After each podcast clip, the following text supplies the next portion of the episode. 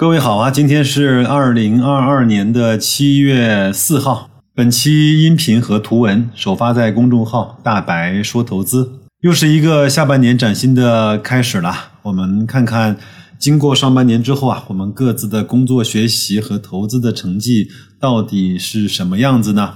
在后面的这段时间里啊，我们大概率在周一的节目呢，就会跟大家聊一聊这份我做的大白另类估值啊。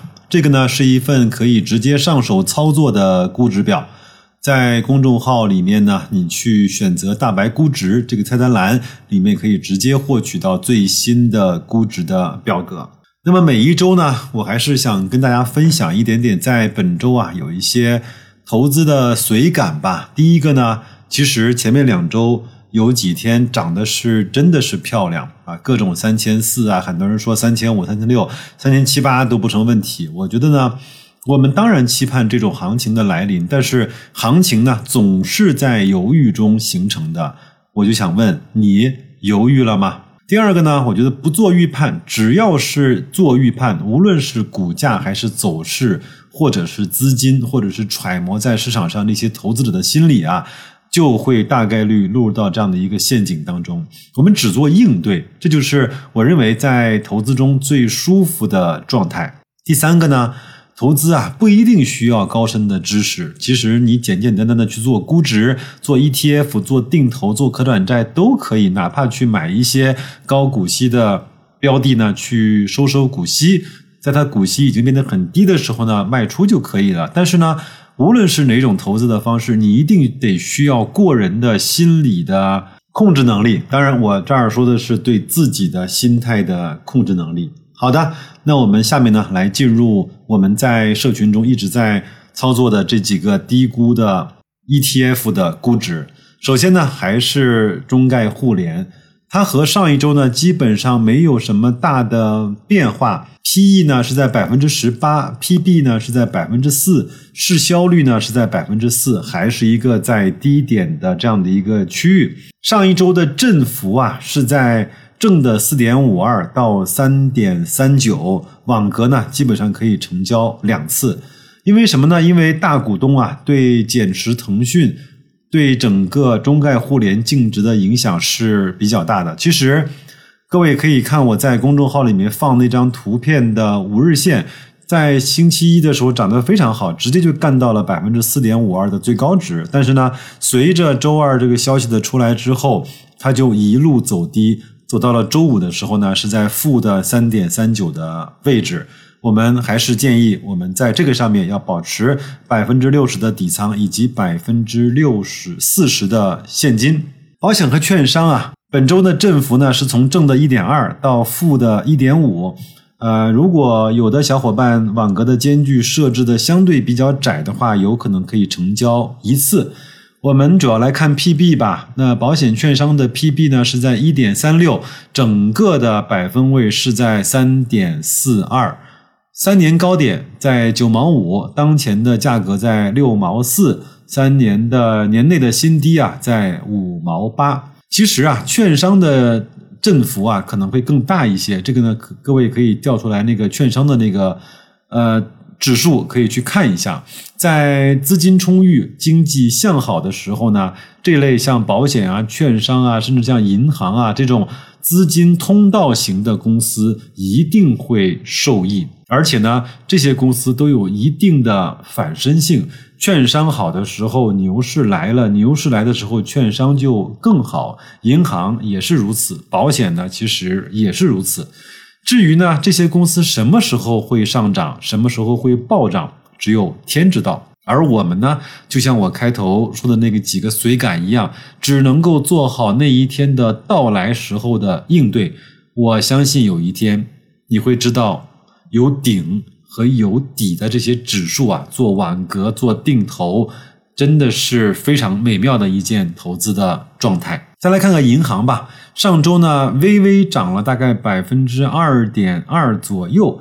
呃，我们其实建议银行的网格呢可以设的稍微的窄一些，因为它的波动性确实是相对是比较弱的。从每一周来看啊，前面呢招商银行啊从五十块钱左右啊，一直就因为行长的事情嘛，就跌到了三十六块钱。那白老师呢，也是在三十六块钱以上，逐渐的去买入了一些招行的仓位。这个呢，纯属是呃傻愣傻愣的买入啊。但是呢，到了前面涨到四十二块左右的时候，我也把这些投机的仓位或者是娱乐仓把它给卖掉了。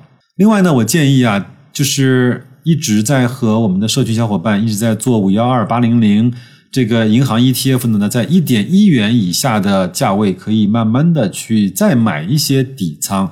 那在接近一块钱的时候呢，可以更多的买一些。这个其实要看市场给不给我们这样的机会，好吧？再来看一看房地产吧，房地产呢上周呢其实是大涨的，整体的指数啊最高涨了百分之五点三二，那其中啊万科的周涨幅居然达到了百分之十一，那郁亮呢也在六月二十八号啊公开表示短期已经见底了，缓慢的恢复，并且提出在今年分红率要达到百分之五十，以前的万科都是在百分之三十和四十左右的分红率。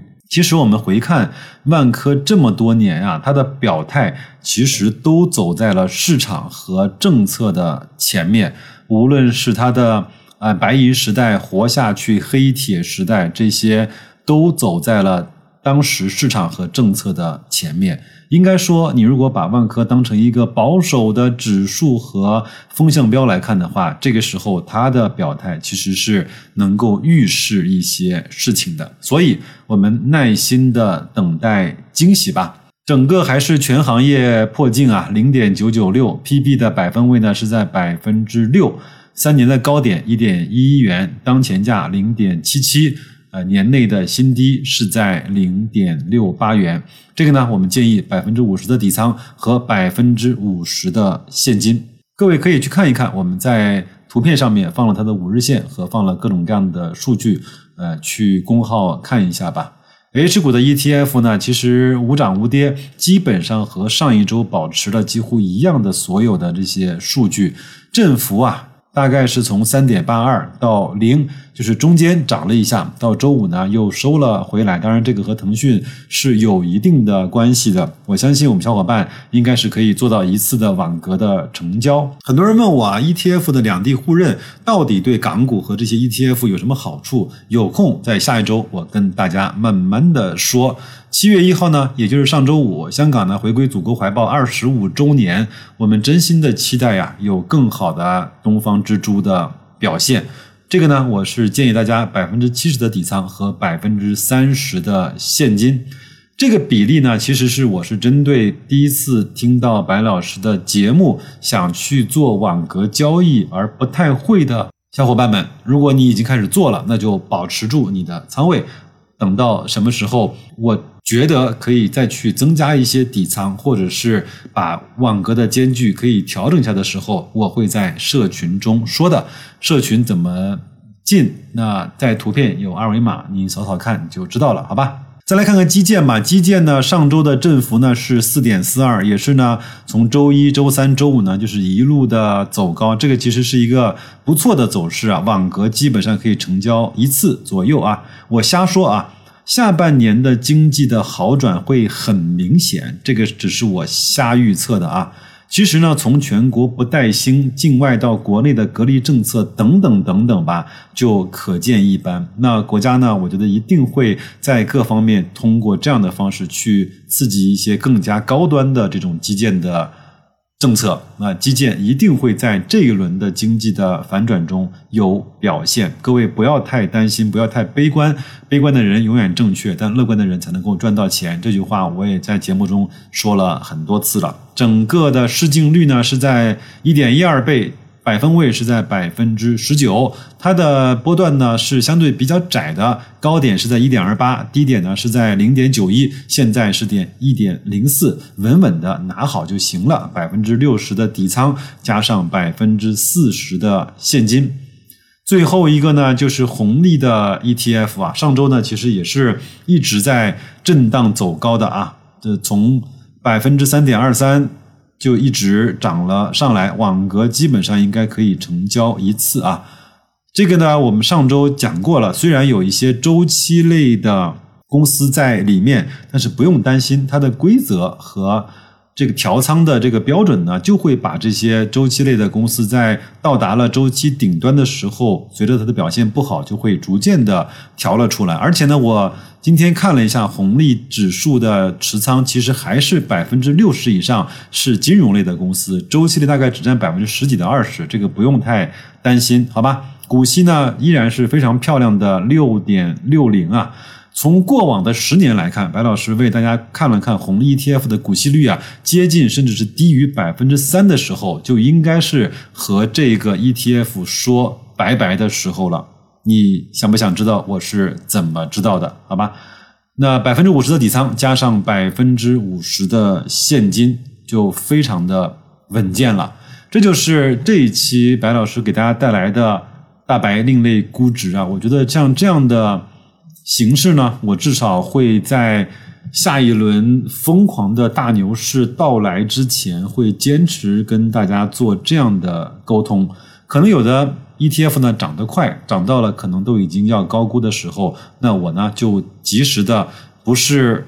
告诉你，而是提醒你，告诉你我是怎么想的，我会怎么做，供大家参考，好吧？大家一定不要把我当成所谓的带头大哥，那我只是喜欢把自己的一些思考和操作分享给各位的人。当然，我们在社群里，那每天聊的可不只是只有这些东西。如果你愿意的话，呃，扫描图片的二维码加入我们的社区，你会看到一个。特别欣欣向荣和积极向上的一个社群，当然有可能你也能看到白老师另外的一面。那就这样吧，祝各位啊，在新的一周工作愉快，投资顺利。咱们下周市场再见。